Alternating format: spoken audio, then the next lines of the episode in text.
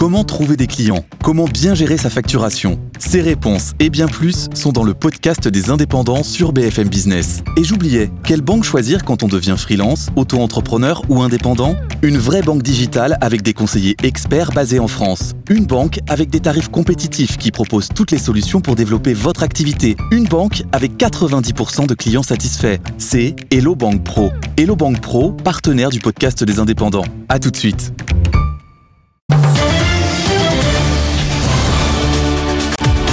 BFM Business, le grand journal de l'écho, Edwige Chevrillon.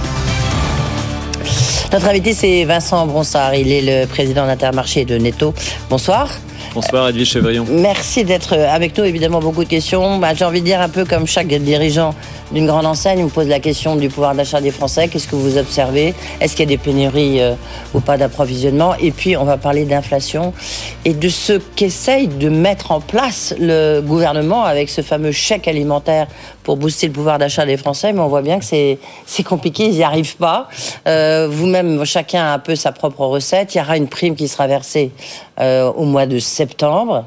Comment est-ce que vous, vous voyez les choses, Vincent Brossard Intermarché, qu'est-ce qui, c'est quoi la solution? Ils n'y arrivent pas en fait, le, chèque alimentaire pour les Français a commencé à avoir l'idée germée à partir de 2019. Donc vous voyez, c'est quelque chose qui a du mal à voir le jour. Avec des bons éléments, on voulait essayer d'aider les Français à consommer. Ensuite, on a essayé d'aider les Français à mieux consommer avec plutôt des produits bio, plutôt des produits sains, plutôt de l'agriculture française. Et à un moment donné, quand vous voulez faire, quand vous avez plusieurs objectifs, bah vous vous y perdez. Donc je pense qu'à un moment donné, il faut faire confiance aux Français. Il faut leur apporter ce chèque alimentaire pour faire face à la crise du pouvoir d'achat qui est réelle et de pouvoir leur laisser choisir ce qu'ils ont envie de, de, manger et ça sera beaucoup plus simple et je pense qu'on pourra y aller. Ensuite, Parce que là, deuxième... vous, vous, vous, trouvez que le gouvernement est issu un peu de cheval en même temps? En fait, vous savez, il y, a, il y, a, du lobbying qui se fait en disant on a plutôt intérêt à vendre de la production française et c'est pas Intermarché Netto qui vont dire l'inverse. C'est important. Mais aujourd'hui, on est c'est deux choses différentes. Il faut aider l'agriculture française et ensuite il faut aider le français à passer ce cap de, de ce crise de pouvoir d'achat. Donc il faut faire les choses simples, laisser le français pouvoir et notamment les Français qui en ont le plus besoin. Peut-être que ce chèque ne doit pas toucher tout le monde, mais doit toucher que les Français qui en ont le plus besoin. Par exemple, au niveau d'Intermarché, nous avons créé euh, pour ceux qui ont un quotient familial inférieur à 850 euros, 5% tous les jours d'année sur tous les produits la possibilité de venir faire leurs courses à moindre prix. Donc voilà, on essaye d'avoir des offres ciblées comme le gouvernement, j'espère, va le faire. Nous, on l'a déjà fait, on offre ces 5%. D'accord, parce qu'en fait, on, a, compris que le problème, c'est que effectivement, le gouvernement, il veut donner ce chèque, mais il veut aussi pro, promouvoir la production locale et les agriculteurs. Euh, et c'est là où vous dites, non, on ne peut pas courir ces deux lièvres en même temps. Donc, euh, la, le fait d'avoir, vous, vous donnez 5% à tous les gens qui ont un quotient familial inférieur à 850 euros Exactement. sur tous les produits toute l'année Exactement, sauf sur l'alcool, bien évidemment. D'accord. Parce qu'on a vu Lidl, je recevais Michel Biérot, euh, lui c'est un, un chèque euh, une fois par mois, oui. c'est une forme de promotion, donc c'est un peu différent. Mais vous, ça vous, le manque à gagner, il est de combien? Vous l'avez chiffré pour Intermarché? En fait, on ne, on, ne, on ne, travaille pas comme ça. Aujourd'hui, ce qui nous intéresse, c'est on doit aider les Français à traverser cette crise-là. C'est quelque chose où oui, à un moment donné... Enfin bon, eh ben, euh, il y a quand même une dernière ligne à avoir hein, quand on dirige un ligne, groupe. Mais oui. si vous n'avez pas les meilleures offres, cette dernière ligne elle va, être, elle va être impactée parce que vous n'aurez pas ces clients-là. Donc c'est aussi un moyen pour les clients qui ont un problème de pouvoir d'achat de les faire venir dans notre enseigne. Il faut être clair. Oui, oui d'accord. C'est un côté promotionnel. Oui toute l'année sur tous les produits, c'est quand même euh, quelque chose d'important. Oui, c'est pour ça que je voulais savoir si vous avez. D'abord, est-ce que ça vous a attiré des clients? Actuellement, oui, le dernier Kantar qui mesure, euh, qui mesure justement la part de marché, vous êtes ouais. numéro 3. Oui. Exactement. Hum. Et on a, on a, gagné des clients, mais aujourd'hui, le pouvoir d'achat, donc là, on a fait une mesure ciblée, comme je viens de vous l'expliquer, mais également, je vais même vous apporter une première nouveauté. Euh, c'est pas suffisant parce que là, ça ne touche qu'une partie des clients. Donc, nous avons décidé de changer notre carte de fidélité et d'apporter jusqu'à 10%. 10% sur les marques qu'on a. Vous savez qu'on est producteur commerçant, on a 60 usines. Donc, nous avons plusieurs marques et sur quatre marques qui représentent près de 2000 produits, nous allons aller jusqu'à 10% sur tous nos clients qui ont la carte de fidélité. D'accord, sur les marques distributeurs intermarché. Voilà, sur 1900 produits, sur les 6500 produits que nous avons en marque distributeur. Qu'est-ce que vous, donc, effectivement, ça fait quand même oui. euh, beaucoup. Qu'est-ce que vous observez, vous, dans vos, vos magasins d'abord? D'abord, est-ce qu'il y a un risque d'approvisionnement Enfin, pas un, il y a un problème d'approvisionnement? C'est plus qu'un risque aujourd'hui.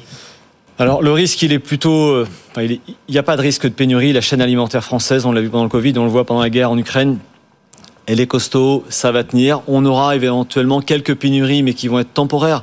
Quand on a un phénomène de stockage, notamment on pense à l'huile de, tournesol, on pense à la farine. Voilà, donc ça c'est en train d'être résolu pour la farine, les œufs. Et sur l'huile de tournesol, aujourd'hui, nous avons de l'huile de tournesol. Les euh, fabricants d'huile de tournesol en ont, puisque aujourd'hui ce sont bien la, la récolte 2021 qui est disponible, celle de 2022 est en train d'être plantée. Donc il y a de l'huile de tournesol en France. Il suffit d'en payer le prix pour l'avoir. Oui, d'accord. Il n'y a pas, il y a pas de problème d'approvisionnement, de papier toilette. Non, les Français ont. Est-ce que les Français, en tous les cas, vos clients, ont retrouvé un comportement normal? Oui, oui, aujourd'hui, il y a un comportement normal. Euh, le comportement qui peut, par contre, un petit peu varier, c'est en fonction des hausses de prix qu'on doit subir. Vous savez, vous prenez l'exemple du papier toilette. Le papier toilette a augmenté globalement de 20%. Donc, il peut y avoir des phénomènes de stockage ou des phénomènes d'approvisionnement quand on a des promotions intéressantes. évidemment, on essaie d'en apporter le plus possible. Et donc, on a fait des phénomènes de stockage grâce à ça, mais c'est fait pour. Quels sont les. On voit dans les comportements aussi, les Français, il y a un peu là, euh, peut-être un retour à une certaine forme de sobriété sur les produits les moins indispensables, des produits bruns par exemple. Qu'est-ce que vous voyez, vous? C'est exactement ça. Aujourd'hui, nous avons une hausse de la fréquentation. Elle est valable chez Intermarché Netto. Plus combien elle, est, euh, bah, elle est plus à plus 2% à peu près. D'accord. Elle est valable chez Intermarché Netto, mais elle est valable également euh, dans toute la distribution. Et une baisse du panier moyen. La baisse de panier moyen, elle est faite sur deux choses, c'est-à-dire qu'il y a moins d'articles dans le panier. Ça, c'est une première chose, parce que comme vous le dites, euh, tout ce qui est superflu est enlevé. Et ensuite, il y a un choix où, à un moment donné, le consommateur doit pouvoir faire le choix entre faire le plein de sa voiture et faire le plein de ses courses. Donc, aujourd'hui, par exemple, le bio, vous le savez, est en baisse. Le poisson, on vend beaucoup moins de poissons actuellement en France, de l'ordre de moins 16%. La viande, c'est moins 9%. Et bien évidemment, on va aller chercher peut-être plus de, plus de légumes, peut-être plus de pâtes, plus de riz pour un moment donné arriver à se nourrir et arriver à joindre les deux bouts pour les clients qui sont en difficulté. Moins 16% sur le poisson et moins 9% sur la viande Et moins 9% sur le fromage aussi. C'est assez impressionnant quand même. comme. Euh, c'est vraiment des, des, changements forts. Le, le, comportement du client a radicalement changé et très très vite. C'est ça qui est vraiment nouveau. Le comportement, euh, le client bouge vite et demain, quand on aura d'autres solutions, il va rebouger autrement.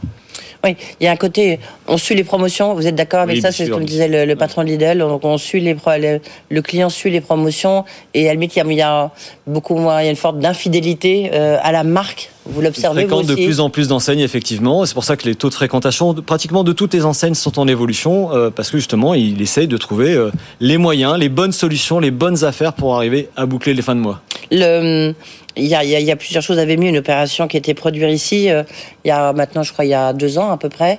Donc, euh, est-ce que ça a porté les fruits que vous espériez, euh, vous espériez Et à cette occasion, j'ai lu quelque chose d'étonnant. Vous allez me le confirmer. C'est qu'il y avait un magasin Intermarché tous les 17 km. Exactement. C'est une, une moyenne, non? Ah, c'est une moyenne sur le territoire, bien évidemment, avec des, producteurs d'ici, producteurs d'ici. Tous les 5 km, il y d'autres où il y a tous les 20 km, mais la moyenne est bien 17 km. Et donc, pour répondre à votre question sur les producteurs d'ici, effectivement, euh, on a un recul du bio. Par contre, euh, les clients vont chercher euh, des produits qui sont HVE, qui sont pas bio, mais qui vont chercher une, euh, une, une, agriculture qui respecte l'environnement. Et puis on a producteurs d'ici, donc le local est en train de se développer partout en France. Et cette opération, c'est plus de 1000 points de vente qui ont référencé 7000 producteurs qui sont à moins d'une heure de véhicule, c'est-à-dire on a calculé 70 km, et c'est quelque chose qui a une tendance qui est forte, et évidemment Intermarché et Netto devaient répondre à cette tendance. Vincent Bonsin, je recevais Christiane Lambert, la présidente de la FNSEA, euh, il, y a, il y a quelques temps, et qui disait, mais cette inflation, elle est la bienvenue, elle est la bienvenue pour nos agriculteurs, pour nos éleveurs. Donc, euh, elle leur revendiquait cette inflation. Quelque part, est-ce qu'elle n'a pas raison? C'est-à-dire en tirant la grande distribution qui tire toujours les prix les plus bas euh, vers le bas, mhm. euh, est-ce que, est-ce que quelque part, elle n'a pas raison? Bah, L'inflation est la bienvenue, une, une inflation maîtrisée est la bienvenue. Là, on commence à parler d'inflation qui a tendance à déraper. Vous savez qu'on a eu une première hausse, un premier euh, round de négociation qui s'est terminé avec l'inflation qu'on connaît maintenant à 4%. Mais maintenant, Nous en avons une deuxième. Vous savez que le gouvernement a réouvert pratiquement moins d'une semaine après la fin du 1er mars un nouveau round de négociation. Aujourd'hui, on arrive avec des hausses de 8, 9, 10%. Et euh, donc je pense qu'à un moment donné, il faut aussi penser aux Français qui ont besoin de se nourrir. Donc il faut trouver un juste équilibre dans ça. Quand on est dans un, dans un excès, c'est pas bon et dans l'autre non plus. Quand on aura le résultat des courses, c'est quand? Sur les négociations commerciales Parce que, bon, en fait, vous l'aurez tout au long de l'année, puisque ce deuxième round va faire qu'on va se mettre d'accord sur les tarifs euh, plus ou moins Mais vous, élevés. Vous vous mettez sur les tarifs plus ou moins élevés, plus 8, plus 9%. Et par exemple, ça va, ça va durer sur le mois de juin?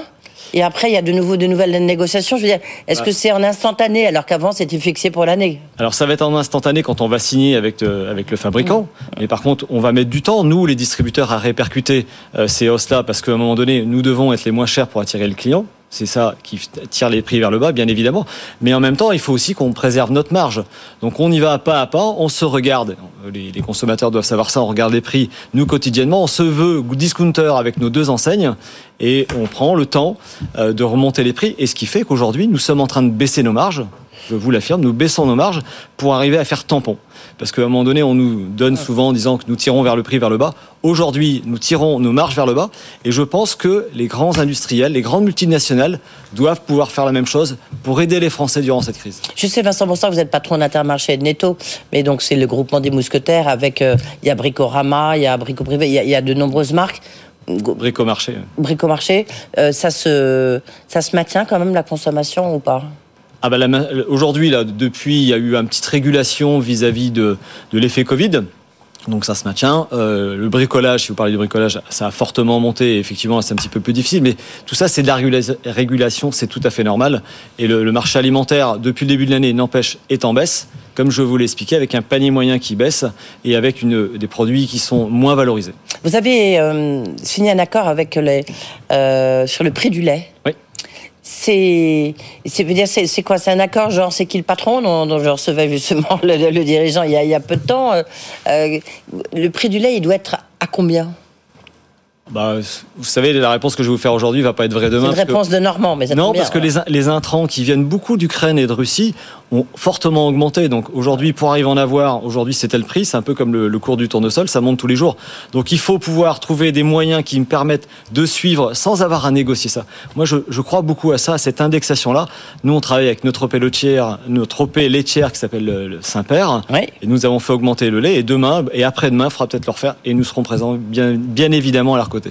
Les Français font leur stock, hein, euh, voilà, se comportent comme les écureuils. Mais vous, dans la grande distribution, est-ce que vous, par exemple, chez Intermarché, vous avez augmenté votre niveau de stock sur différents produits alors aujourd'hui, dans le niveau de stock, c'est pas quelque chose que nous on a, on a mis en avant. Euh, nous travaillons à l'approvisionnement, par exemple, avec les fournisseurs. Donc on travaille en commun, où à un moment donné, on se met d'accord sur le niveau de stock qui peut être fait. Notamment, vous savez, quand vous êtes en période de négociation, le fournisseur refuse de vous faire monter en stock, parce bah vous allez faire des trop bonnes affaires. Je comprends, oui. ça, il n'est pas d'accord.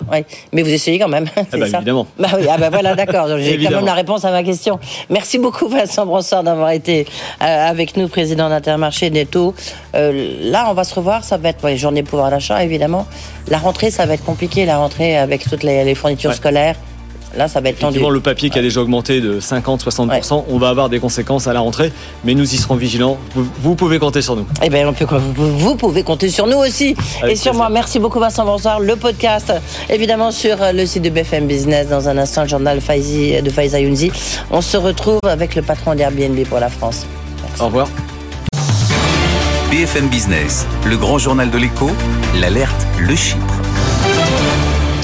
Bonsoir Emmanuel. Bonsoir Edwige.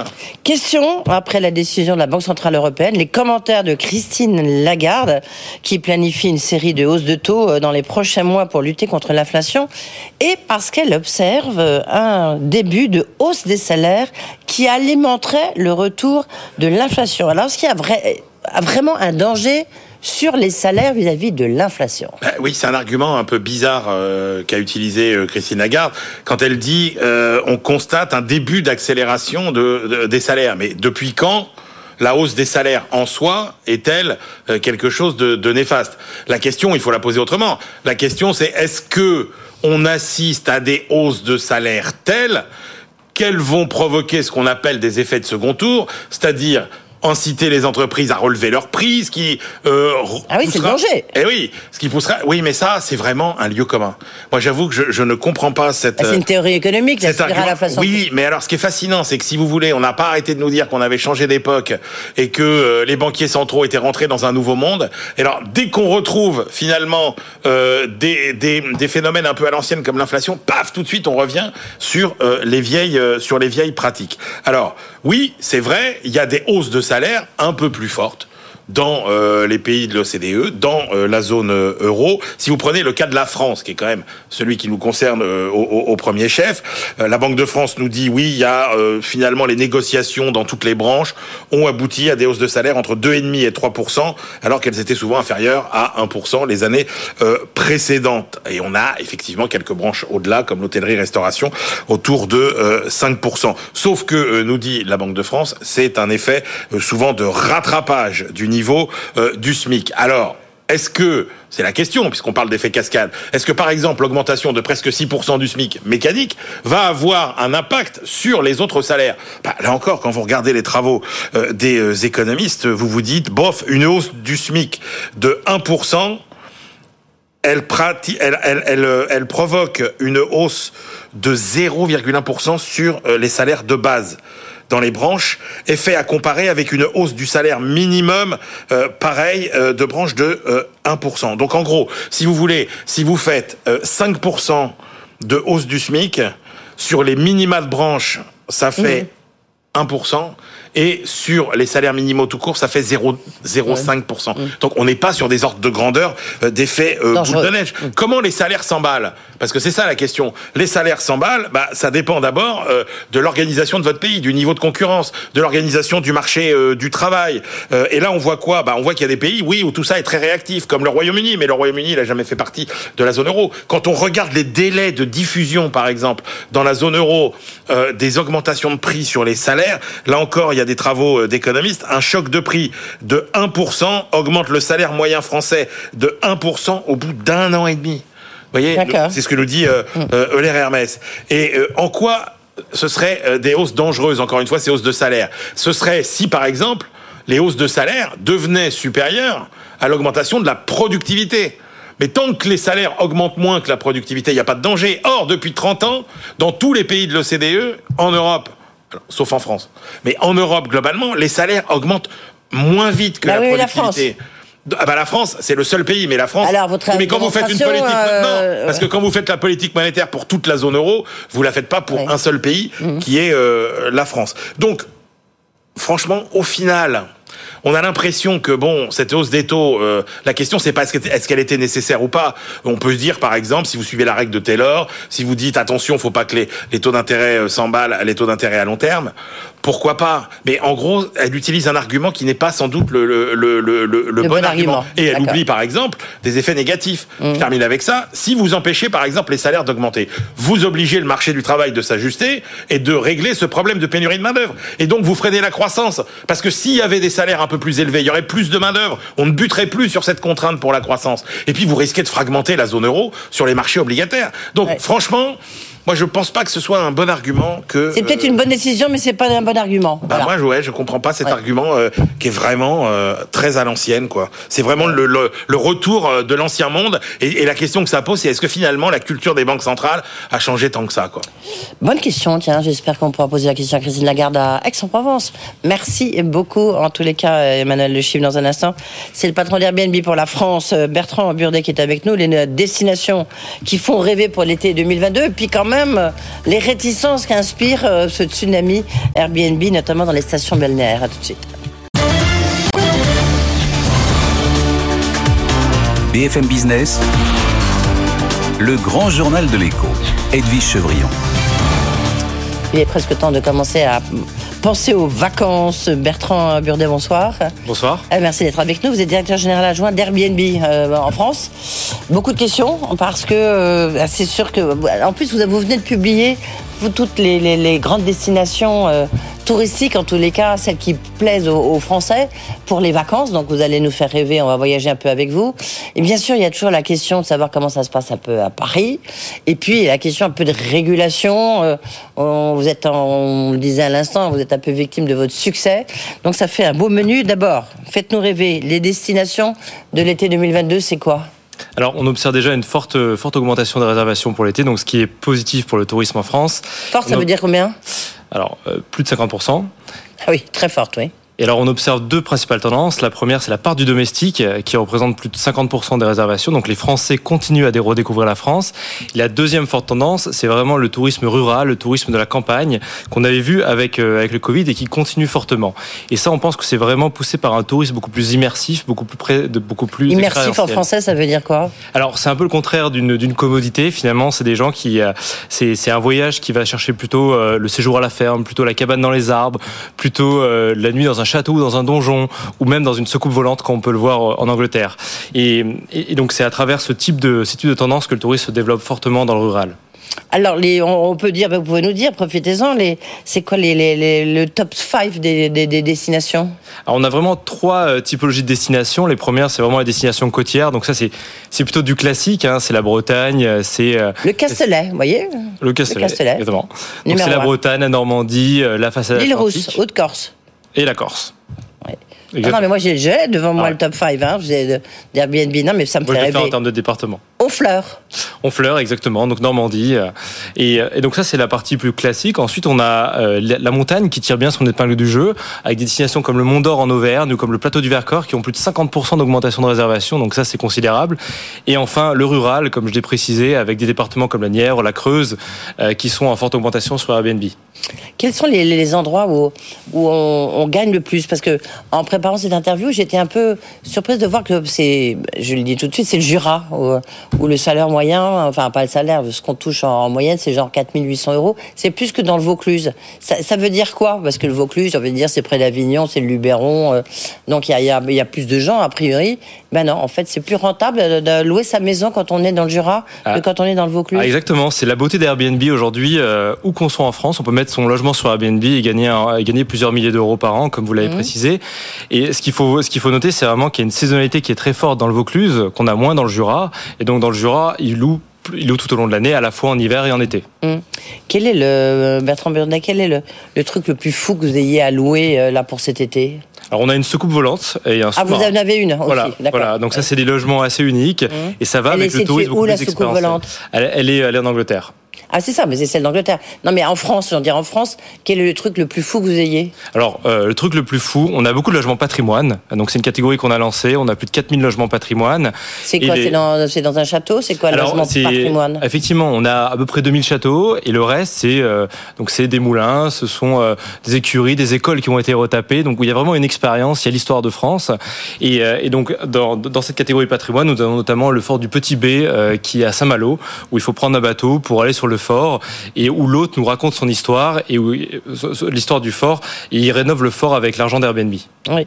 Et justement, tiens, vous avez donné, euh, vous avez fait un don de 5 millions euh, et demi à la Fondation du patrimoine et à Stéphane Bern. Ça veut dire que il va servir à quoi c'est ce don que vous faites? Alors c'est à la Fondation du patrimoine euh, uniquement. Donc nous devenons mécènes de la Fondation du patrimoine.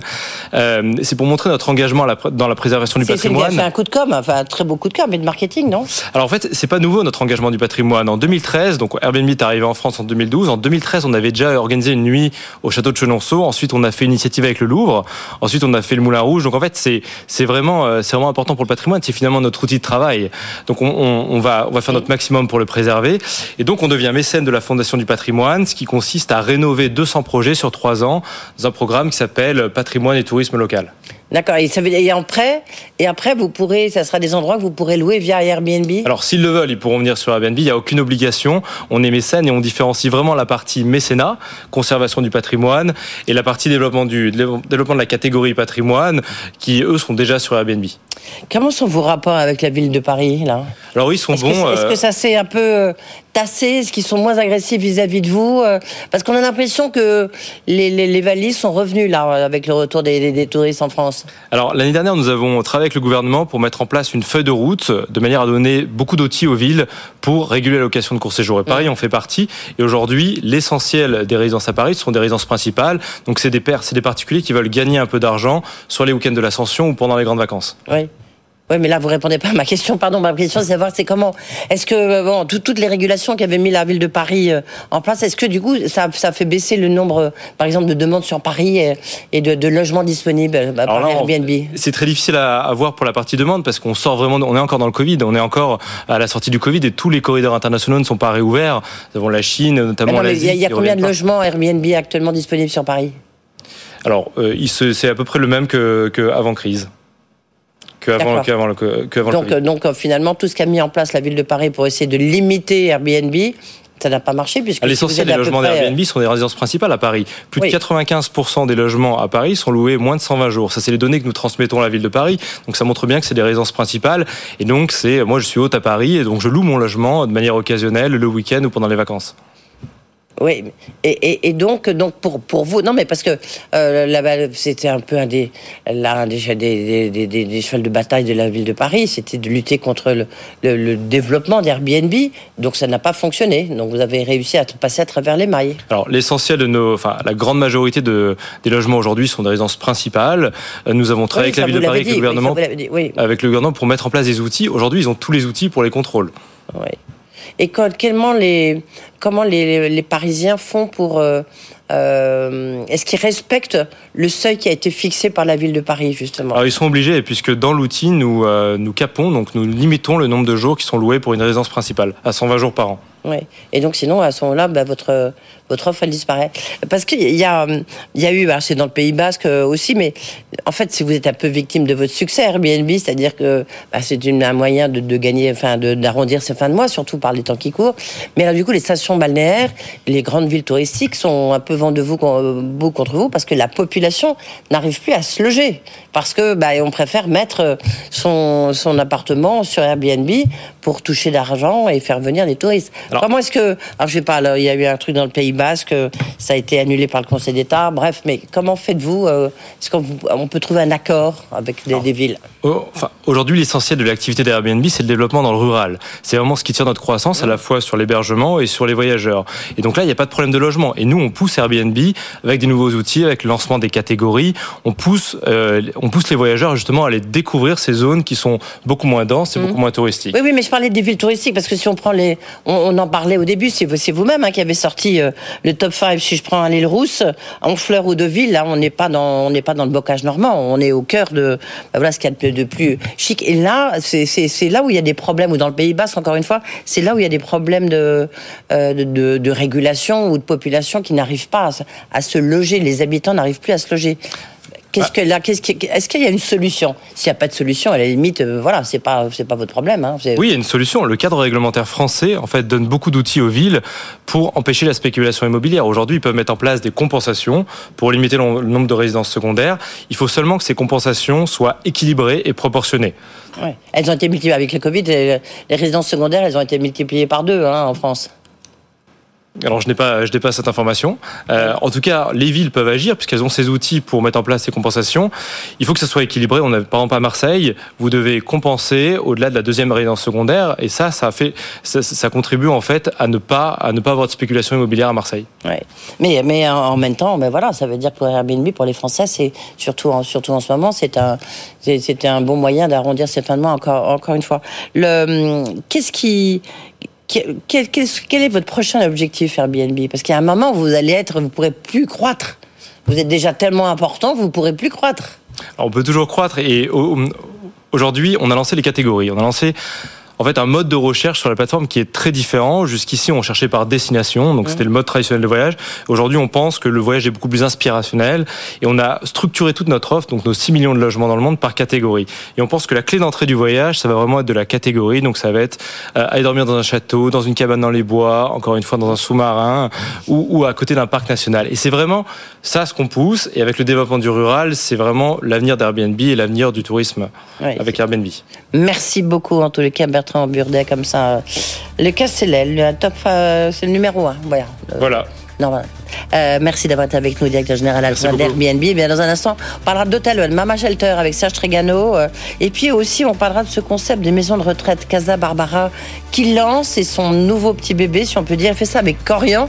Et on voit que c'est difficile en ce moment pour les maisons de retraite. Il va peut-être tout nous expliquer. Merci beaucoup.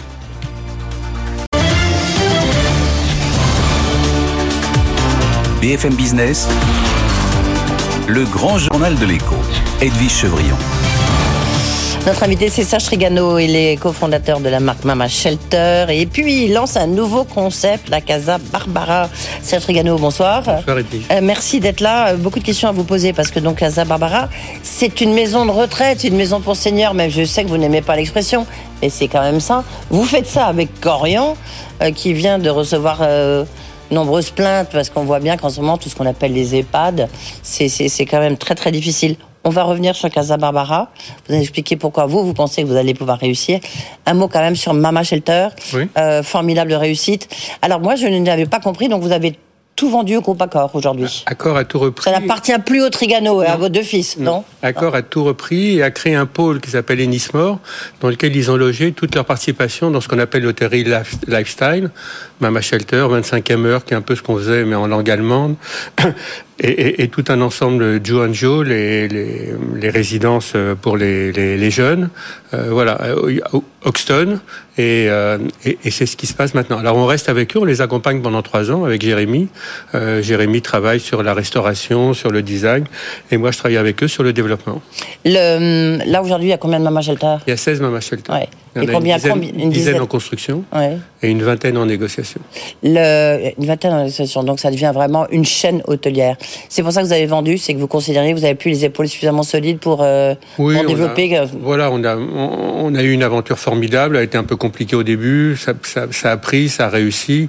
Euh, voilà, maintenant c'est bien que ça, ça, soit géré par une autre. Euh... Est-ce qu'il y a autant de monde dedans avec là en ce moment? Et est-ce qu'il y a des problèmes de, de recrutement, vous savez? Alors, question monde, c'est de la folie. Ah oui. Euh, les mamas Ouais. sont pleins, mais honnêtement, je crois que tous les hôtels se marchent bien. Euh, les mamas ont des taux d'occupation exceptionnellement élevés. On a retrouvé euh, les- la fameuse année 2019. Euh, et question staff, ça, on a perdu du monde. Ils sont revenus. Euh, on a la chance par rapport à d'autres qu'on est une petite boîte en croissance et donc on permet aux gars et aux filles de pouvoir s'épanouir au mama et de grandir avec le mama. Euh, voilà. Mais oui, il y a eu, il y a eu des enjeux de pour retrouver du staff. Augmentation de salaire, ça combien? Bien sûr, augmentation de salaire de entre 5 et 8 mais c'est un sujet, c'est pas le vrai, le vrai sujet. Le vrai sujet, c'est, c'est que les gens se sont habitués à d'autres modes de vie, qu'ils hésitent à venir travailler les week-ends, en soirée, ce qui est un peu embêtant quand on travaille dans un hôtel et dans un restaurant. Je crois qu'il y a aussi un véritable enjeu de logement, euh, c'est-à-dire que les, les hôtels sont situés au cœur des villes ou dans les bons emplacements dans lesquels les garçons et les filles peuvent pas se loger, donc ils se logent à une heure, une heure et demie de, euh, du lieu de travail, ce qui pose un vrai, un vrai sujet. Ouais. Et la réponse, c'est quoi La réponse de La Serge réponse, pour l'instant, il n'y en a pas. C'est d'essayer de- d'imaginer des lieux dans lesquels on pourrait, comme on l'a fait au club à une époque, loger les équipes sur les, les lieux où on travaille. Justement, je me posais la question, votre nouveau concept Casa Barbara, en quoi ça consiste? Ça consiste à, à apporter de la vie, à apporter du, du- du bonheur à, à des gens qui sont des seniors, euh, qui euh, souvent se retrouvent seuls en ayant perdu leur compagnon ou leur compagne, euh, et qui ont euh, envie de, de ne pas s'ennuyer. Casa Barbara, c'est un lieu qui sera ouvert sur l'extérieur. C'est-à-dire que c'est, on a ouvert la première implantation à Levallois. Et, l'idée, c'est que le restaurant, par exemple, avec Pierre Gagnère, qui est un des, un des plus grands chefs français, est ouvert aux gens de l'extérieur. Donc, si moi, je suis résident de Casa Barbara et que j'ai 75 ou 80 euh, ans, je me retrouver avec des gars, des filles de, de, la ville. Mais pourquoi vous faites ça avec Corian? Corian, il a reçu 30 plaintes, enfin, ils sont dans, le, dans la tourmente. Comment est-ce que vous allez pouvoir faire réussir quelque chose que les autres n'ont pas réussi? Écoutez, il y a deux sujets. Il y a Corian et le, et le concept. Moi, à mon âge, je travaille avec les gens avec lesquels j'ai plaisir à travailler et que je respecte. J'ai beaucoup de respect pour Sophie Boissard et son équipe, les, gens avec lesquels on a travaillé, Arnaud, toute, une équipe d'hommes et de femmes de très belle qualité, qui ont des valeurs. Il s'est passé des choses, on va voir. Il faut laisser la justice. On avait parlé de 500 plaintes, il y en a une trentaine. Il faut laisser la justice euh, faire son, son travail. Moi, j'ai une totale confiance dans, dans le travail qui est fait par l'équipe dirigeante de Corian et je suis heureux de travailler avec eux. Maintenant, qu'est-ce qui va faire qu'on va réussir? Euh, C'est un concept de vie. C'est un concept. Vous rentrez dans Casa Barbara, il y a un baby-shoot à l'entrée. Bon, euh, pour que les petits-fils puissent jouer avec leurs grands-parents au, baby-shoot, pour que ce soit un lieu, encore une fois, un peu disruptif par rapport au, lieu traditionnel de ces maisons de retraite. Mais c'est fait quand même pour les gens qui sont encore en forme. C'est plus des seniors que des gens qui sont euh, grabataires. Absolument, c'est pour On ne finit pas sa vie chez Casa Barbara. On va, se on va venir se rajeunir, c'est Casa Barbara. on va sortir, on sera encore plus jeune que quand on y est rentré, mais c'est pour des gens qui sont autonomes, n'ont pas besoin d'assistance. Donc euh, il y a un examen médical à l'entrée euh pas, du tout. Vous louez un, appartement, il y a des appartements d'une chambre, deux chambres, trois chambres. Il y a un forfait pour ceux qui veulent prendre la, restauration imaginée par Pierre Gagnère et réalisée par une formidable cuisinière italo-tunisienne. Et, tout ça est géré par un couple d'anciens du club euh, qui vont mettre de la vie, qui vivent sur le lieu et qui vont mettre de la vie le matin. C'est une question de moyens parce que c'est fait quand même pour des seniors qui ont un niveau de vie assez élevé, j'imagine. Alors écoutez, les premiers appartements, c'est 2000 euros par mois. Euh, les, pour euh, une pièce, c'est 3000 et 4000 pour le, le T3. Et là, on a quoi dedans? Bah, on a l'appartement. Euh, et après, vous rajoutez un forfait, si vous le souhaitez, de 900 euros qui vous donne droit à quatre repas par jour, petit déjeuner, déjeuner, un thé et le dîner. L'accès est gratuit, il y a tous les matins des réveils musculaires, il y a du yoga, du pilate, euh, il y a une salle de cinéma, on a pris un accord avec l'INA qui fait que le soir, euh, on peut se repasser des, vieilles émissions, on peut se repasser euh, cinq colonnes à une ou les cinq dernières minutes. L'idée, c'est de faire marcher sa tête. Est-ce qu'il y a des médecins non, il n'y a pas de médecin sur place, mais bien sûr, les médecins peuvent venir dès qu'il y a le moindre souci. Il y a, il y a une petite application, il y a un petit bouton d'alarme dès que quelqu'un se sent pas bien, et, à partir de là, tout se met en place pour venir les, assister. Oui. C'est un concept qu'on voit euh, ludique, comme vous dites, ce que vous savez faire, hein, euh, Serge Trigano. C'est euh, comme ça, ça paraît très séduisant. encore une fois, maintenant j'ai retrouvé mes moyens. C'est vrai qu'on se pose la question de, de, savoir parce que c'est on est très très loin des, des, des Corians ou des RPA. Ou, ou, de ces EHPAD où on peut rentrer relativement jeune, hein, du reste. C'est une autre histoire. C'est une autre histoire. On a le savoir-faire de Corian avec le savoir-faire de la famille Trigano, plus un petit zeste de Pierre Gagnère, euh, une décoratrice euh, de, très beau talent. Voilà, c'est une autre histoire. Euh, il y a, comme vous le savez, quand on vieillit, soit on reste dans son appartement seul, bon, qui est bien, mais enfin on est seul. Après, il y a ces fameuses qu'on appelle les résidences seniors, qui est, le, domaine de Casabara. Après, il y a les maisons de retraite médicalisées, puis après, il y a les EHPAD. Nous, on est sur le premier créneau, et c'est celui dans lequel il y a tout à faire. Quelque part, ça ressemble un peu au béguinage d'autrefois, non? Au quoi? Au béguinage. Peut-être un petit peu. C'est encore une fois, on, est dans, dans, une relation affective, on est dans une relation. Les gens souffrent de solitude. Euh, Casabarba réussira s'il arrive à casser la solitude des gens. Euh, c'est ça dont on souffre le plus quand on vieillit. On est seul dans son appartement. Les enfants, les petits enfants viennent rarement. Si on arrive à faire un lieu de, de fête, un lieu, les petits enfants auront plaisir à venir. Alors, on sait que maintenant, euh, on s'en souvient, votre premier Mama Shelter euh, que vous aviez ouvert euh, dans Paris. maintenant, il y en a une vingtaine, et encore, il y en a, il y en a sans doute 50 bientôt. Là, c'est quoi votre modèle sur Casa Barbara? Vous êtes parti avec quoi, avec Orion? On est parti, au, début, on est consultant, on les a aidés à fabriquer le, concept.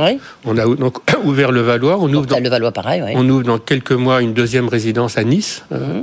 et puis après, si ça marche comme on l'espère, l'idée c'est d'en faire une quarantaine ou une cinquantaine avec un, concept de partenariat entre Corian et la famille Trigano. vous avez le sentiment que là, ça a pris, vous avez ouvert ça il y a, il y a, quelques jours. Hein. Euh, est-ce que vous avez déjà euh, demandé Alors on est ce qu'on appelle en soft opening. On, on a une demi-douzaine de résidents. On a tous les midis un peu de monde qui vient déjeuner. Euh, on a le samedi soir des soirées festives avec de la musique et notre Jonathan National fait la fête sur le lieu. Voilà, ça, se met en place. L'idée, c'est qu'on soit réellement en, fonctionnement à la rentrée. Et vous avez euh, vous avez, euh, vous avez fait une étude de marché, j'imagine, pour voir que cette catégorie de seniors, c'est à partir de quand on peut rentrer chez vous? Sûrement pas d'études de marché. Moi, je crois pas aux études de marché. Les études de marché disaient. Comme chez Corian, en général, Sophie Boissard, ils aiment bien ça. Oui, mais pas, pas, nous. Euh, euh, les études de marché disaient que Mama Shelter ne marcherait pas et que le club méditerranéen serait un flop complet. Donc, depuis ce temps-là, on, a moins confiance dans les études de marché.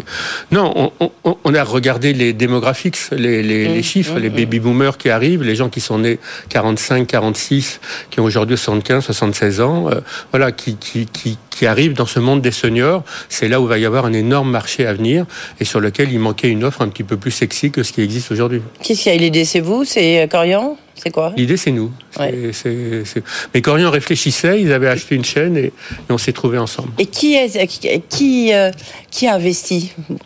Alors, Corian n'investit pas, Corian trouve des investisseurs et Corian loue les, résidences. Ils ont racheté une chaîne qui s'appelle Les Essentiels, qui vont, certains vont devenir des Casa Barbara, d'autres vont rester des essentiels. Et puis, on est en train de, de regarder encore une fois si ça marche, de trouver, et c'est pas les investisseurs qui manquent aujourd'hui pour financer ce genre de projet. Oui, en même temps, on a vu, alors vous avez raison, on n'est pas complètement au même stade. Mais là, les investisseurs, notamment en bourse, là, ils ont un tout petit peu souffert hein, sur Orpea ou Corian. Oui, mais, mais encore une fois, d'abord Corian va s'en sortir. Orpea, c'est une autre histoire. J'ai, n'ai pas apporté de jugement, mais Corian, je suis convaincu qu'ils vont s'en sortir. Et, et, Corian a les moyens de se développer. Et on va se développer ensemble sur le concept de Casa Barbara. Oui, et là aussi, c'est un problème de de recrutement. Alors vous, il y a moins de problèmes de recrutement parce qu'en fait, il n'y a pas d'infirmière, il n'y a pas de soins. Donc euh, la différence, par exemple, d'un EHPAD, encore une fois. Hein. Donc faut trouver, faut c'est qu'on loue un appartement dans une résidence euh, senior. Mais après, il faut trouver des garçons et des filles. C'est ce qu'on fait avec ce couple d'anciens du club qui vont amener la vie. Parce qu'encore une fois, faire une résidence avec un beau design et une bonne restauration, à la limite, ça a apporté de beaucoup de gens. Après, il faut qu'il y ait de l'âme dans ce lieu et c'est ce qu'on va essayer de faire. Euh, Pierre Gagnère, donc j'ai envie de dire toujours lui, vous voyez, c'est mais en même temps, c'est surtout lui parce que c'est vrai qu'il est très bon. Donc, lui, il va, il, s'engage, enfin, vous vous engagez à ne pas dépasser ce forfait de 900 euros pour quatre repas par jour. Il a, fait les, fiches euh, de, produits qu'il a donné à la, à la chef, qui doit apprendre à les, à les réaliser sur le budget qu'on s'est fixé. Et c'est là le génie d'un Pierre Gagnère. C'est-à-dire que quand vous mangez dans, dans son restaurant étoilé à 900 euros, c'est pratiquement le prix d'un repas, d'un repas pour deux personnes, hein, à peine, enfin peut-être trois avec une bonne bouteille de vin.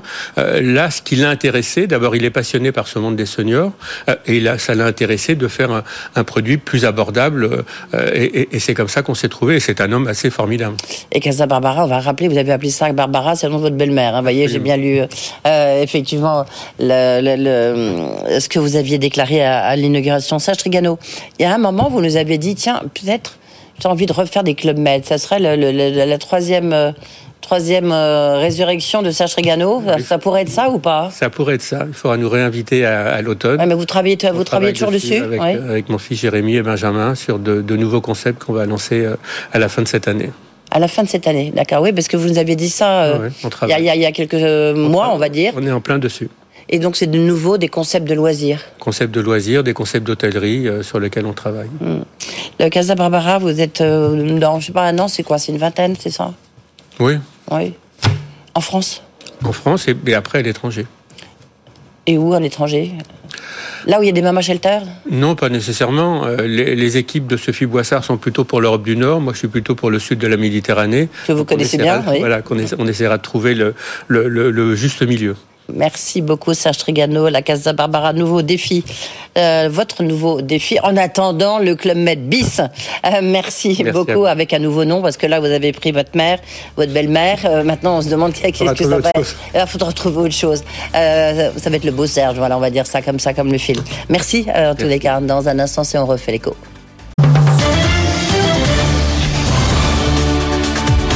BFM Business le grand journal de l'écho. Edwige Chevrillon. C'est l'heure dont refait l'écho avec deux invités. Jean-Hervé Lorenzi, le président du Cercle des économistes et président des rencontres économiques d'Aix-en-Provence. Bonsoir Jean-Hervé. Bonsoir. Merci d'être avec nous et face à vous Emmanuel Le Chip. Re-bonsoir. Re-bonsoir. Euh, Emmanuel. Euh, on va dire quand même un mot. On va parler, vous êtes là pour parler de la réforme des retraites parce que vous avez publié euh, une note sur la réforme des retraites. Emmanuel Le Chip n'était pas d'accord donc on s'est dit tiens ça va être intéressant de savoir comment on peut réussir cette réforme à condition qu'elle ait lieu. Et puis bien sûr il y a la décision quand même centrale européenne, enfin l'annonce du calendrier euh, de, de, rehaussement des taux d'intérêt, avec des arguments qui ont chiffonné Emmanuel tout à l'heure. Il nous a expliqué en disant attention, il y a une inflation sur les salaires, donc euh, ça peut être dangereux. Un mot quand même sur les rencontres d'Aix-en-Provence, réussir les transformations du monde. On y sera bien sûr, BFM Business, 8, 9, 10 juillet. Euh, réussir les transformations du monde, euh, c'est vague. C'est quoi les plus importantes à réussir C'est à la fois vague et euh, d'un optimisme qui a l'air un peu décalé par rapport à la réalité. Ce sera d'ailleurs toute la difficulté d'arriver à se dire qu'on a quand même des changements très profonds. Les changements, c'est évidemment dans le domaine climatique, dans la décarbonation, c'est dans le domaine même de l'organisation du travail, c'est dans le domaine du plein emploi pour un pays comme le nôtre. C'est donc c'est la réindustrialisation. Mais tout ça, confronté dans les semaines et mois qui viennent à une situation économique qui sera par nature compliquée. Alors, euh, je fais partie de ceux qui pensent que c'est, ça n'est pas obligatoirement euh, pour une durée très longue et que donc il faut passer cette période de peut-être six mois, huit mois. En tout cas, c'est sûrement l'hypothèse du gouvernement. Et donc, le quoi qu'il en coûte va se poursuivre. Et c'est la raison aussi pour laquelle j'ai vu avec, euh, sans grande surprise, la décision de la Banque Centrale Européenne pense que la Banque Centrale Européenne euh, a une réalité des faits, je n'augmente rien, et un discours, je veux augmenter. Enfin, moi aussi, je vais, je, ce qui peut se passer, je crois qu'il faut être. Il, la, la Banque centrale. Je comprends pas ce que vous voulez dire parce que la Banque centrale a été même assez claire en disant une hausse des taux d'intérêt 0,25 au mois de juillet et puis à la rentrée, a priori, ça sera quand même 0,25, 0,5. Donc c'est quand on même. Verra, on verra ce qui se passe. Vous, ne pensez pas qu'il y aura une hausse des taux là en juillet? Y a Christine Lagarde sera avec son provence du Oui, oui, elle sera là. Et donc, euh, je pense que tout ça va être très prudent pour, une pour deux raisons simples. La première, c'est que globalement, la zone euro est quand même, euh, va être secouée par tout ce qui est en train de se passer et, notamment sur le plan économique. Hein, mmh. L'Allemagne est quand même euh, vraiment dans une situation qui n'est pas si facile. Et deuxième aspect, c'est l'écartement qu'on constate maintenant heure par heure, jour par jour, entre les taux d'intérêt et la, réalité de, des risques euh, que courent certains pays, notamment les, pays du Sud, par rapport à d'autres pays. Et donc, euh, le rôle de la Banque Centrale Européenne, qui ne va plus disposer de sa capacité d'acheter des actifs, donc de pouvoir jouer mmh. sur les taux d'intérêt euh, un peu partout, va être sûrement très prudente pour ne pas voir euh, se retrouver dans une situation, euh, mettons, italienne, qui était comme la situation grecque euh, il y a maintenant une petite dizaine d'années. Donc tout ça va être sûrement un objet de grande prudence. Oui, il y aura 0,25% d'augmentation, mais je suis pas sûr que le calendrier évoqué se poursuive comme, comme on le dit. Emmanuel Le Chipesquier, il y a un vrai risque parce que c'est ce que dit tout le monde, c'est-à-dire que le risque c'est de, casser la croissance comme on, l'a fait préalablement. Et en même temps, il y en a d'autres qui disent, mais attendez, regardez l'inflation 5, 2, 5, les banques centrales ont tardé à réagir. Donc, bah, c'est-à-dire, on est quand même sur une inflation qui est euh, très largement euh, provoquée par des phénomènes quand même un peu exceptionnels.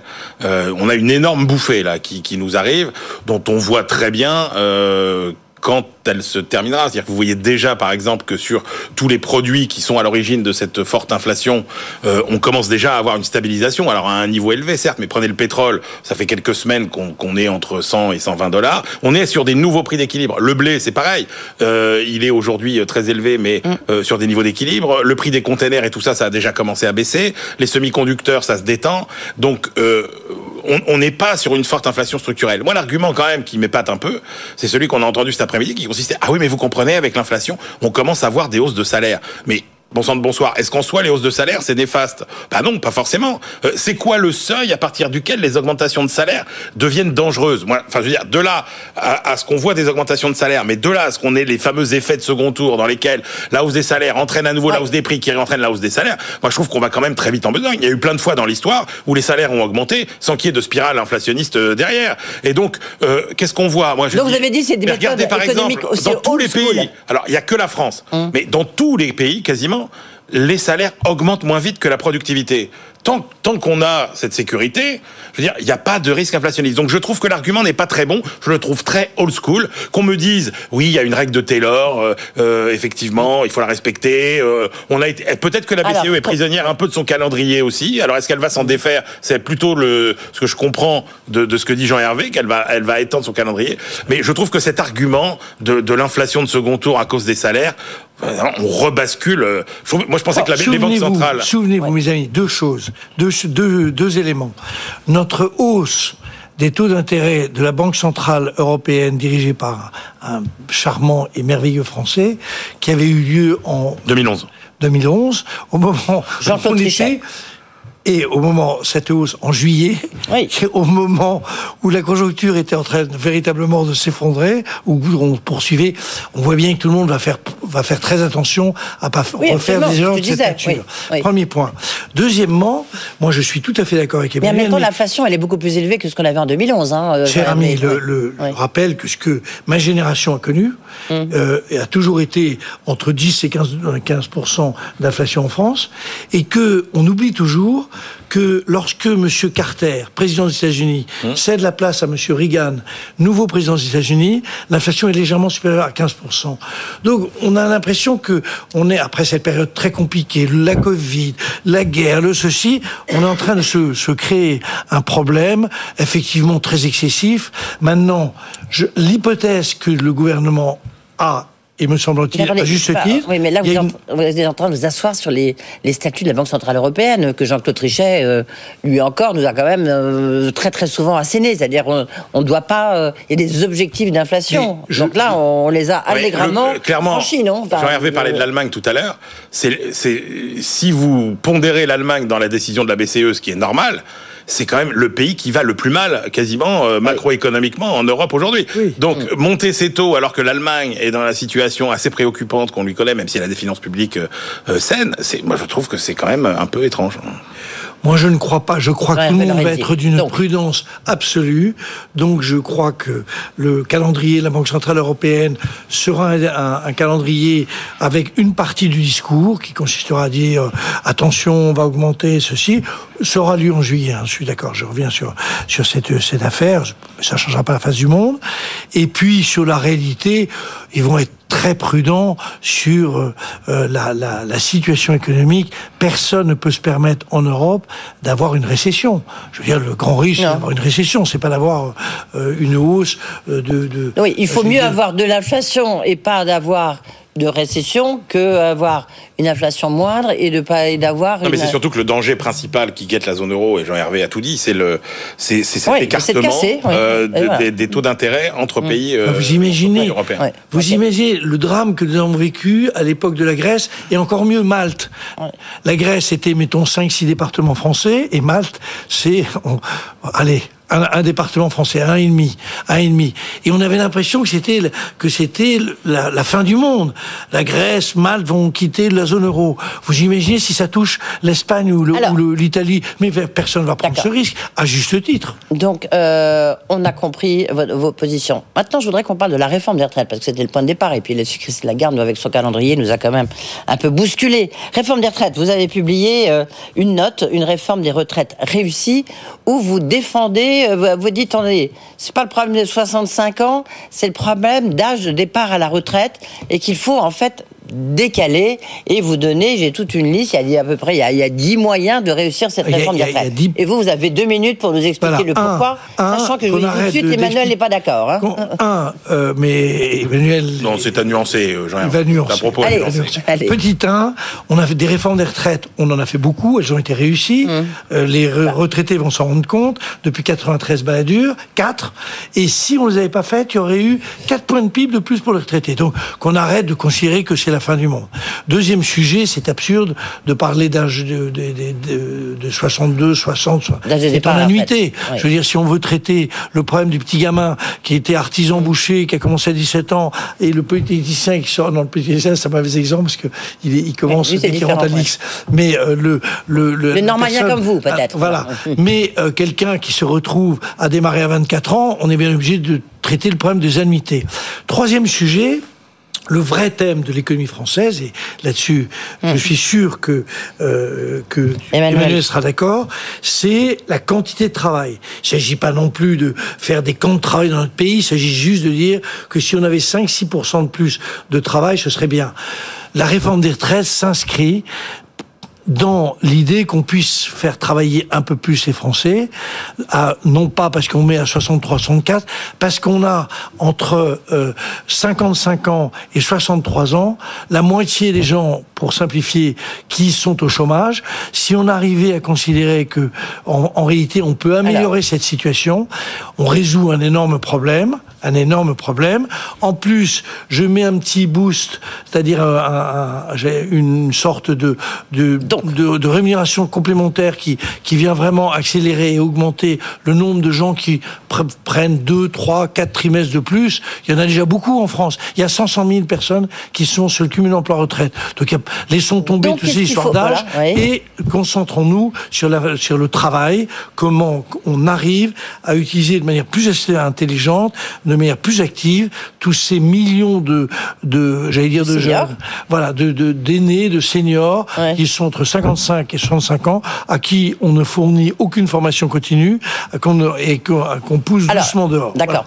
Emmanuel, euh, vous avez fait une alerte, je m'en souviens, pour nous expliquer, mais qu'en fait, lorsqu'on regarde le taux de travail, à quel âge les, les seniors justement partent à la retraite, mm. ben, en, France, euh, en France, ben, finalement, c'est plutôt, euh, c'est plutôt pas, pas, trop mal, quoi. Moi, mon point, alors mon point, effectivement, c'était par rapport aux, travaux de, de l'équipe de, de, de, Jean Hervé, de la chaire transition démographique, transition économique. C'était alors un, l'idée de dire arrêtons de se focaliser dans, et d'hystériser le débat autour de cet âge de, de 64, 65 ans, etc absolument très bonne idée et que le, il, faut former euh, les, plus anciens.